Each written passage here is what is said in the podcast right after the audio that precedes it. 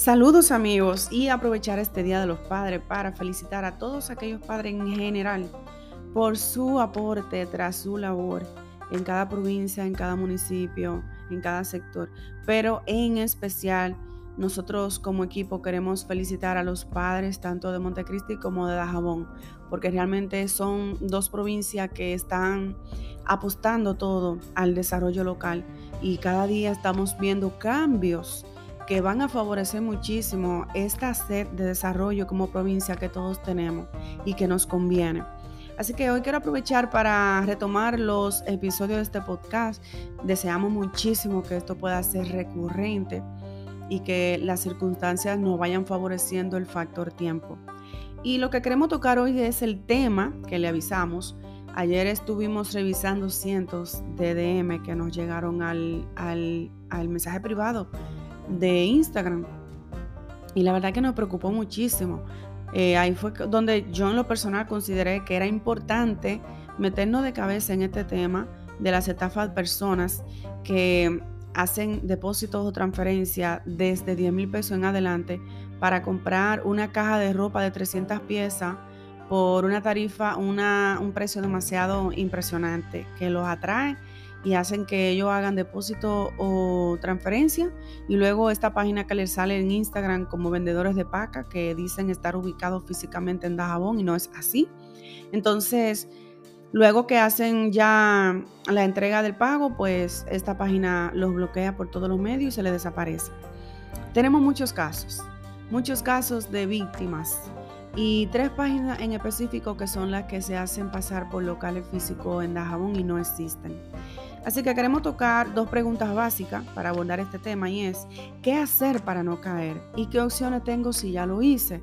Entonces, vamos a abrir un poquito temas que estuvimos indagando para que podamos compartir y espero que sea un cruce de información que tanto ustedes como los métodos y las víctimas que conozcan nos lo compartan y así nosotros podamos retroalimentarnos y de manera eh, cuidadosa con la ética que nos caracteriza con la discreción, podamos manejar contenido que eduquen un poquito más a la población y que estos compartan estos tips para que cuiden a lo suyo y no caigan en esta estafa que es tan fácil caer.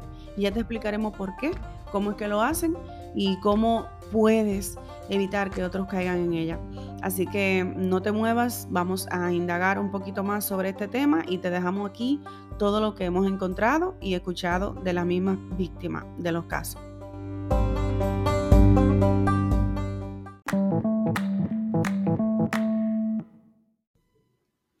Pues resulta que nosotros como plataforma surgimos en febrero del año pasado. Inmediatamente nos dimos cuenta que esta es una estafa muy, muy recurrente, aprovechando el nombre comercial que representa a Jabón como provincia por el vínculo con el mercado binacional que nos caracteriza. Realmente es preocupante y nos encontramos con, con que hay casos que incluso hace cuatro años, por vía de la misma página que está estafando actualmente, también fueron estafados. Entonces, nos damos cuenta que la página realmente ha cambiado de usuario eh, con frecuencia y que ha estafado muchísimas personas de otros municipios cercanos, incluso no solamente de los municipios correspondientes a Dajabón, sino también los de Montecristi, los de Villa eh, realmente es importante, lo de Villa como parte de Montecristi, perdón, los sectores me quiero referir, pero realmente es muy importante que mencionemos, la verdad es que no son negocios de Dajabón hasta donde se ha podido comprobar. Lo que ocurre es que estas personas le hacen creer a los usuarios que tienen una tienda física que existe en una dirección en Dajabón que ni siquiera concuerda con una dirección real. Y es donde nos damos cuenta, recuerden que también lo mismo ha sucedido con un caso de una tienda de celulares que se hace pasar por una tienda física en Dajabón y ha estafado a muchísimas personas. Tenemos varios casos. Tenemos los casos con los recibos de depósito y de transferencia y las capturas de las interacciones que han tenido con estos estafadores. Realmente es muy, muy importante eh, aclarar que no son negocios que son de Dajabón y han estafado personas, sino que son páginas de Instagram que se hacen pasar porque son un negocio físico en Dajabón, en direcciones con calles de, muy sonoro, y así es como caen las víctimas, incluso personas de la misma provincia. Es penoso que nosotros estemos siendo víctimas de esta modalidad de engaño tan vil y que tantas personas tan fácilmente estén cayendo día tras día. No nos sorprendemos, la verdad, ya perdimos ese factor sorpresa cuando nos llegan los casos, porque lo que sentimos ahora es el factor impotencia. Ya perdimos esa, e, esa impresión de que, wow, porque es que es muy recurrente. Y lo que ahora nos comienza a impresionar es cómo es que están cayendo todavía.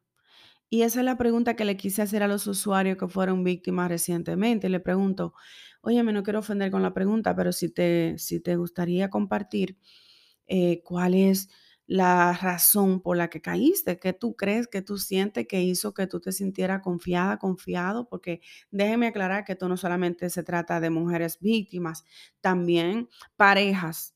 Digamos que el hombre en una pareja normalmente es el más desconfiado. Pero lo que es irónico, porque nosotros las mujeres somos un poquito más belicosas, y me perdonan el lenguaje que lo estoy tratando de usar lo más llano posible para que podamos sentirnos en familia.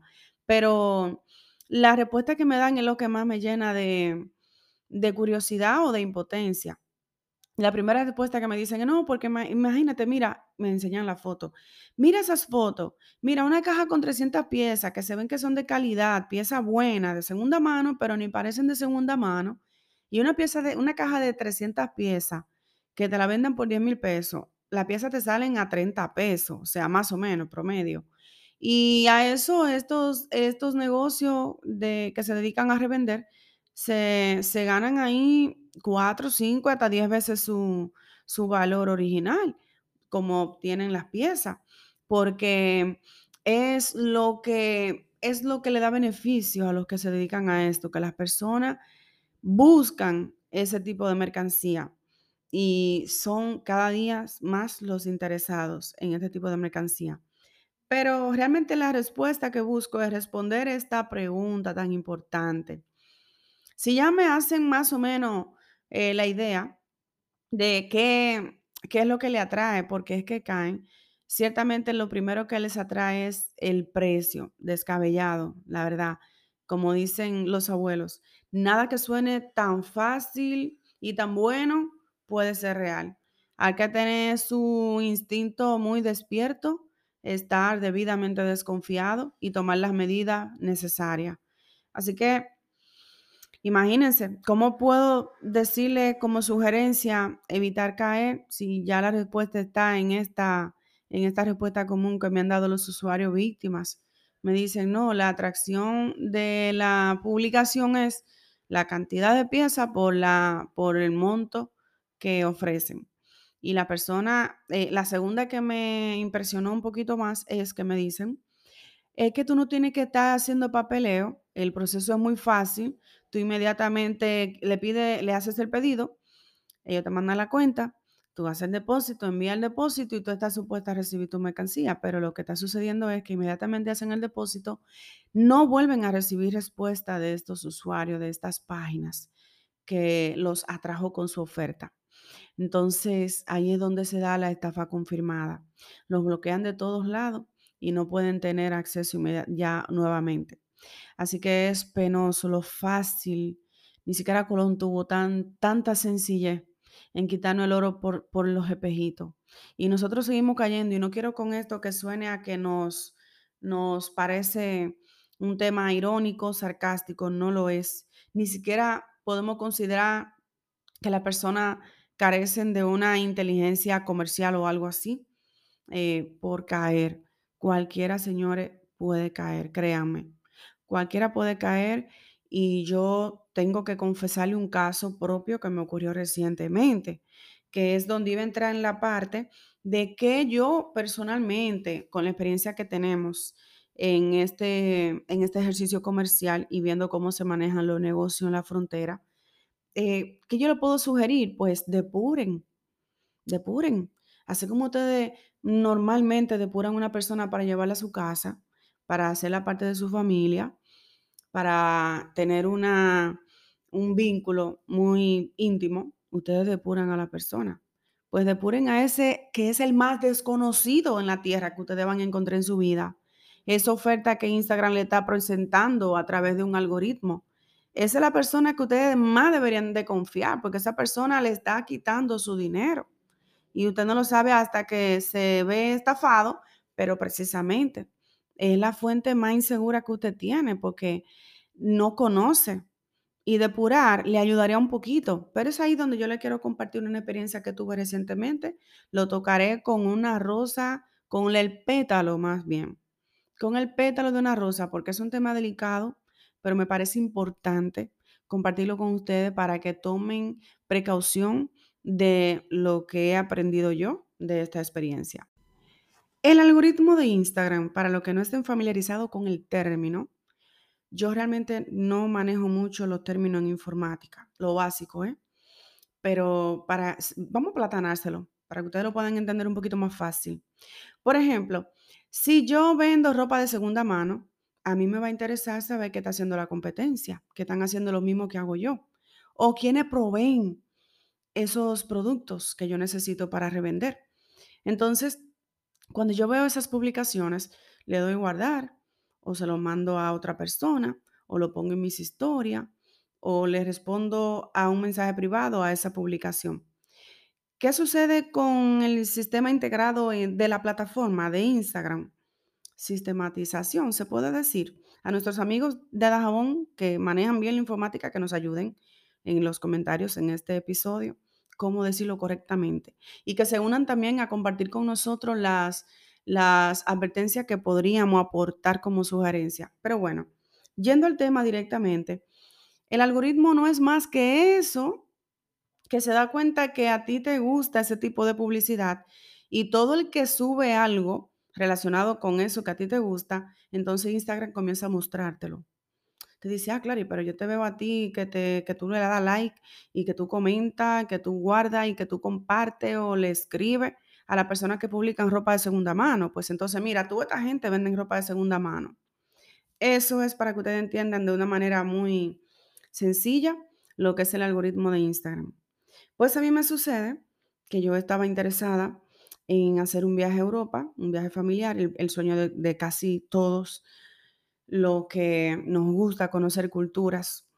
Y yo soy agente de viajes hace más de una década pero no tengo experiencia yendo a Europa.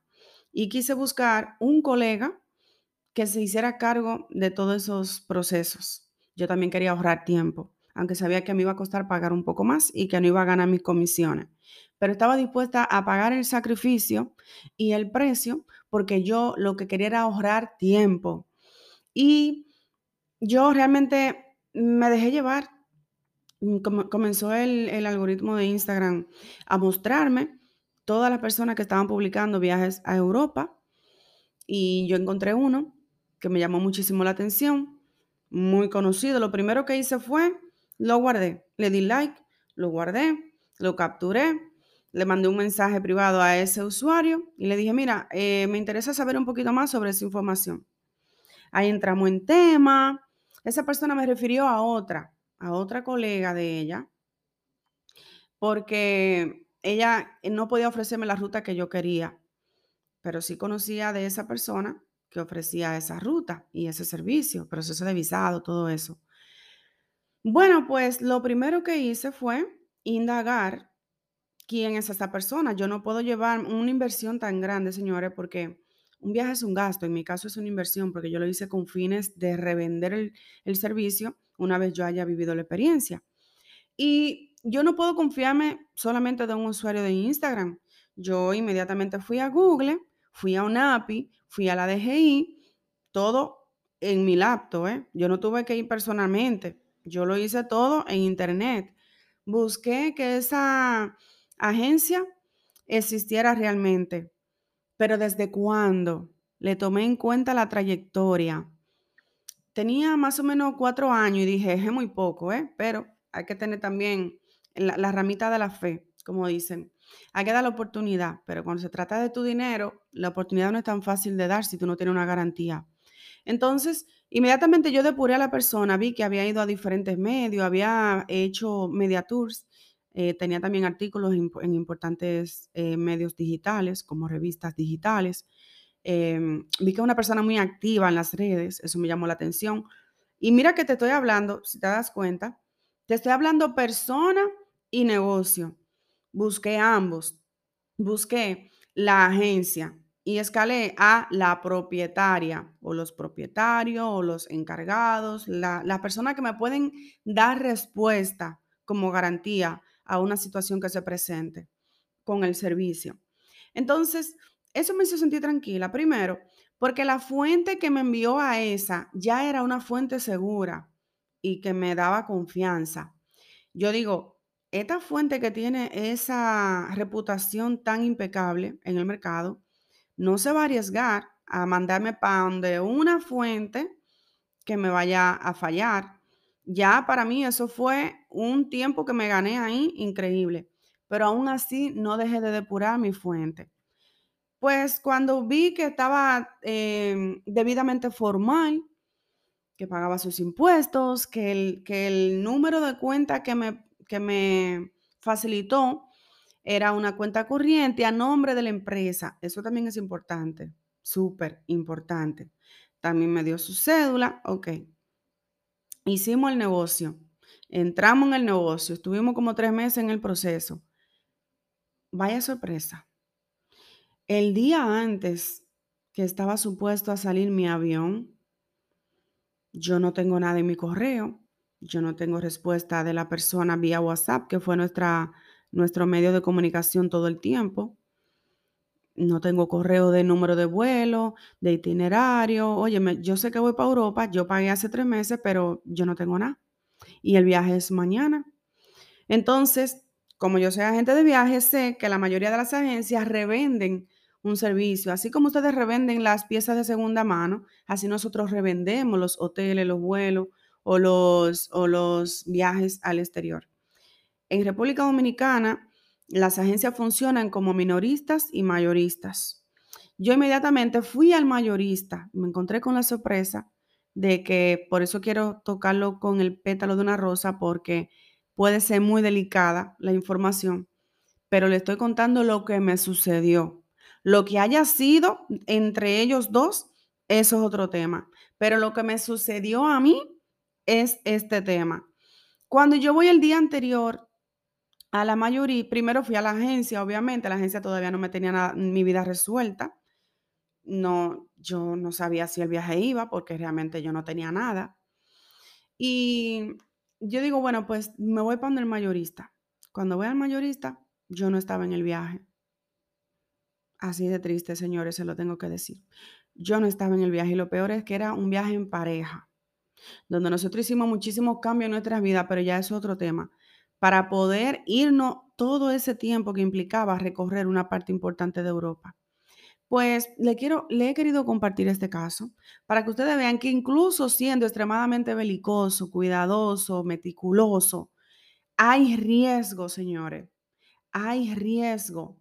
Pero para que no se queden con la duda o con la curiosidad, el viaje se me dio, ¿eh? Se me dio porque yo me senté a enviar un email a la fuente principal a la que yo le compré el servicio con copia a la fuente que yo sé que ella le estaba comprando para revenderme a mí. Y ahí le puse adjunto toda la constancia de que nosotros habíamos pagado ese viaje, de que todo estaba listo de nuestra parte hacía tiempo inmediatamente el mayorista resolvió. Inmediatamente de una vez me avisaron que eh, mañana en el aeropuerto a tal hora, todo confirmado, todo, todo en orden. Pero lo que, lo que quiero eh, lograr con esta, eh, con compartirte esta situación personal que se me dio es para que te des cuenta que fui demasiado belicosa, demasiado meticulosa, demasiado cuidadosa busqué muchísimo, muy profundo mi fuente y aún así me vi en el peligro de perder mi dinero, de pasar por una situación legal que me iba a representar una situación legal de meses y quién sabe si años o quién sabe si ya yo iba a perder ese dinero. Entonces, ¿a dónde voy con esto? Las estafas que se están dando con lo de la venta de cajas de piezas de segunda mano, ropa usada, las pacas, que así es como le conocen en, en este sector comercial, pues se da porque hay dos, dos respuestas comunes que tienen los usuarios que han sido estafados. Y es precisamente la temática que le facilita la estafa a esas personas que se dedican a eso. Primero, la falta de formalidad para las víctimas representa ahorrar tiempo y evitar proceso. Y segundo, lo peor, lo que le atrae eh, la oferta, el precio, el descabellado precio. Entonces, fíjense que es por lo que estas personas tienen tanto éxito en el cúmulo de sus víctimas, porque ese es el anzuelo y ese es un anzuelo muy atractivo. La opción del precio y la opción de lo fácil que es conseguir la mercancía. Entonces, una vez la persona hace el, el pago, ya no vuelven a tener interacción porque lo bloquean por todos lados. Ahora bien, de lo que te quiero hablar principalmente, que no se nos puede terminar en la conclusión de este tema, es cómo sucede el tema de que te dan una cuenta para que tú deposites. Entonces, la primera pregunta ha sido, ¿qué hacer? Pues ya te conté mi experiencia de, de la depuración del proceso mío y esa es mi sugerencia en lo personal pero también pude captar que la mayoría de los usuarios que apoyaron todas las publicaciones que hicimos en las historias, cuando me preguntaban lo mismo, ¿y cómo es que caen? Porque yo lo primero que hago es preguntar esto, indagar esto, buscar aquello y, y husmear esto. Yo decía, ah, pues eso es lo mismo que hago yo. Entonces la segunda pregunta, si ya caí, ¿qué puedo hacer? Ahí es donde ahora vamos a entrar en la conclusión de este tema, pero la parte más importante, no te muevas. Vamos a entrar con esta conclusión. ¿Qué hacer si ya fui víctima de una estafa de, la, de las pacas? Bueno, lo primero que yo le he dicho a las víctimas del día de ayer es, guarden toda su constancia de la interacción que ustedes tuvieron con el supuesto suplidor y tengan a mano su recibo. Y ojo, importante, si ustedes hacen una captura de pantalla de la conversación, en el caso del WhatsApp, tienen que quitarlo de sus contactos para que en la captura salga el, el número de la fuente con la que ustedes interactuaron. Porque sucede que lo guardan como suplidor pacas y tú capturas eso. En un caso judicial, que yo no manejo esos temas, pero la lógica me dice que en un caso judicial pueden alegar que yo me inventé eso. Pero si yo le quito el nombre donde se vea el número, eso es casi imposible de, de inventar, porque existen los métodos de ya la, parte que legalmente maneja esos temas, tiene sus métodos. Pero realmente es importante que dejemos a la vista el número de la fuente con la que tuvimos la interacción. Y otro factor es cuando me preguntan, por ejemplo, mira, yo tengo el recibo aquí, mira el nombre de la persona, esta es su cédula porque se la pedí para poder agregarlo como beneficiario. Y el banco lo que me pide es que formalice la denuncia para ver si pueden ayudarme. ¿Y cómo te puede ayudar el banco? El banco no te va a dar más información de la que puede, de la que está a su alcance, porque recuerden la ética y la discreción que ellos necesitan manejar con el usuario. Pero si tú lo haces ya en un proceso legal, yo espero que sí exista una flexibilidad de que los que somos víctimas tengamos un acceso un poquito más profundo que lo que nos imaginamos. ¿Cómo, cómo, cómo busco que fuera la flexibilidad? Bueno, pues yo tengo que contar un caso que sucedió también en, en la zona fronteriza. No puedo precisar el lugar porque tengo que manejar la discreción y la confidencialidad. Una persona fue víctima de, de que le hackearon su WhatsApp y esa, esa interacción que hubo cuando le hackearon su WhatsApp le escribieron a alguien que ellos notaron que tenía un vínculo estrecho con una persona amiga y se hacen pasar por ella. Le piden que haga un depósito tal, parece que esta persona se dedicaba realmente a, hacer negocios de, de, pacas, o sea, a comprar pacas. Y bueno, no puedo entrar mucho en detalle, porque lo primero es que le prometí a la persona manejarlo con mucha discreción y no quiero ser muy explícita porque ustedes podrían captar cuál es el caso, supongo, porque fue muy conocido. Y bueno, a donde quiero ir es a que esa persona conservó el nombre, la cédula, el número de la cuenta donde se hizo el depósito. Hizo su proceso legal y el banco le, le ayudó a llegar al usuario que recibió la transacción. El desenlace es que pudieron resolver el tema, pero no todos tienen la facilidad de poner ese caso tan inmediatamente en manos de un abogado. Este caso sucedió porque se dio la facilidad de esos vínculos, pero no todos cuentan con esa facilidad y esa prontitud de esos vínculos. Entonces, si te fijas, son muchas las maneras que estos estafadores tienen técnicas para hacerte sus víctimas. Les hackean normalmente el Messenger de, de Facebook, la opción de mensajes de Facebook, les hackean el WhatsApp y lo que vemos en Dajabón es lo típico. Se muestran en Instagram con una oferta, las personas se sienten atraídas por la cantidad de producto y el precio interactúan, en la interacción ellos son muy hábiles, te hacen sentir cómodo y te, y te dan toda la confianza. Tú depositas, envía tu recibo y se te desaparecen. Entonces, esto responde a la segunda pregunta para concluir, y es que realmente la parte que no me atrevo a indagar mucho, porque aún es un tema que no está en la superficie, de, los niveles sociales comerciales. Es un tema que viene de bajo mundo y los titulares lo mencionaron hace muy poco, que es la famosa repitufo. Ustedes habrán escuchado eso por ahí y dudo que muchos lo hayan escuchado ya, porque es un tema que no, no, es, no es muy sonoro, ni siquiera en las redes sociales. Hace poco los titulares locales sí lo mencionaron, incluso entramos a Google buscando más información, entramos a YouTube buscando más información y no es un tema que está muy claro todavía. Los titulares, cuando buscamos el pie del post de esos titulares locales, lo que aplicaban era que la red Pitufo se trata de un grupo de personas que se ponen de acuerdo para movilizar sus cuentas bancarias. Tienen sus métodos y son ilícitos. Y eso hace que las personas adquieran créditos y tengan un perfil que las entidades le puedan dar facilidades. Esa es una opción, ¿eh?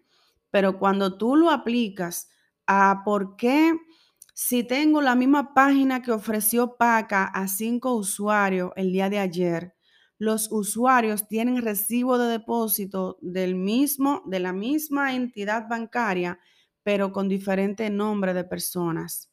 Pues puedes asociarlo con el tema de la repitufo. Sucede que yo le, le deposito a Juana, pero a ti te tocó, a, te tocó depositarle a un tal Manuel. Entonces es donde se da la diferencia. Tú le compras a la misma persona, otra persona le compró la misma fuente que yo, pero ambas le depositamos al mismo banco, pero a dos nombres diferentes, dos cuentas diferentes, dos cédulas diferentes.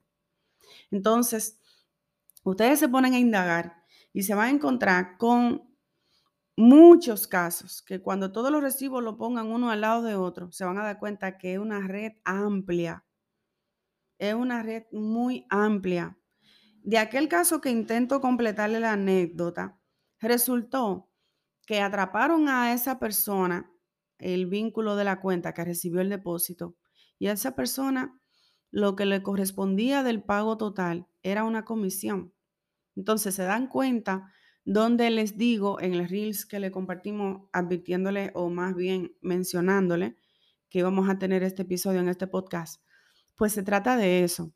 Se trata de que es una red, es una red Y este tema que todavía no ha salido muy a flote la red Pitufo, aunque lo relacionan con movilizar las cuentas de manera sincronizada con un mismo fin, pues no hay por qué desvincular que se trate del mismo caso.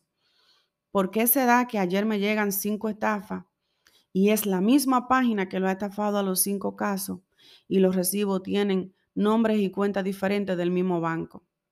Entonces, no me queda duda, no me queda duda de que eso se trate de la misma técnica de estafa. Así que lo que nos queda, amigo, es buscar opciones que nosotros podamos depurar, depurar a estas fuentes antes de nosotros entregar nuestro dinero. Y la mayoría que piden que le diga dónde está la tienda, cuando dicen que van o que fueron, le dejan de responder. Porque es la temática. La temática es que tú te sientas con la facilidad de que este negocio es rápido. Mira la caja ahí, deposita, te la mando. Y eso es lo que te atrae. Entonces, eso es lo que debe darte una alerta de que nada tan fácil y tan bueno puede ser tan cierto, porque si no todo el mundo lo hiciera. Todo el mundo lo hiciera. Y un negocio que se muestre tan, eh, tan próspero en el movimiento de sus inventarios, debería tener una edificación física un local físico impresionante, un Primark, que la mayoría deben conocer, esta, este chain europeo. Realmente es impresionante cómo todavía nosotros nos dejamos llevar de lo que parece fácil, rápido y sencillo, cuando hoy en día deberíamos precisamente esos tres factores tenerlo como la señal, el indicio de que puede ser una muy posible estafa. Así que quiero concluir este tema con ofrecer aliento a los que han sido víctimas. Procuren, procuren buscar quiénes más han sido víctimas. Si ustedes necesitan que nuestro medio, nuestra plataforma sea una fuente de crear un enlace donde ustedes registren su caso y buscarse un abogado donde nosotros le entreguemos ese listado, que ustedes se creen un grupo en WhatsApp, que se pongan de acuerdo que tengan una reunión con los, los corresponsales de noticias de su sector, háganlo, sacudan esta situación para que minimice, porque no se va a terminar. Eso es lo lamentable que debemos admitir. No va a terminar. Puede pausar, puede cambiar de usuario, como lo han hecho, puede disminuir, pero no va a terminar, porque no todas las personas se van a enterar de, de lo que han sido víctimas. Y, y los factores barato y bueno y rápido van a seguir enganchando gente. Así que lamentamos muchísimo la situación. La verdad es que da muchísima pena. Yo en lo personal le puedo sugerir, ustedes dirán, ¿y esta muchacha ve esos videos? Si yo le digo que veo los videos de Capricornio TV, ustedes van a decir, ah, esto no concuerda. Créanme que sí. ¿Y ustedes saben por qué lo hago? Porque nosotros que hemos escalado ya un nivel, un nivel social, un nivel comercial, nos metemos en la burbuja, pero no, usted tiene que mantener un pie en el bajo mundo para usted saber cómo se mueven las aguas, porque esos son la mayoría en los países latinos, sobre todo en países tercermundistas como el nuestro. Así que es importante que usted este tipo de programa lo vea, lo escuche, aprenda, capte, tome el hilo para que usted lo pueda utilizar como una herramienta de precaución, de advertencia y que lo comparta con lo suyo. Así que muchísimas gracias, amigo, por dedicarme este tiempo. He tratado de que este episodio sea lo más breve posible, pero imposible.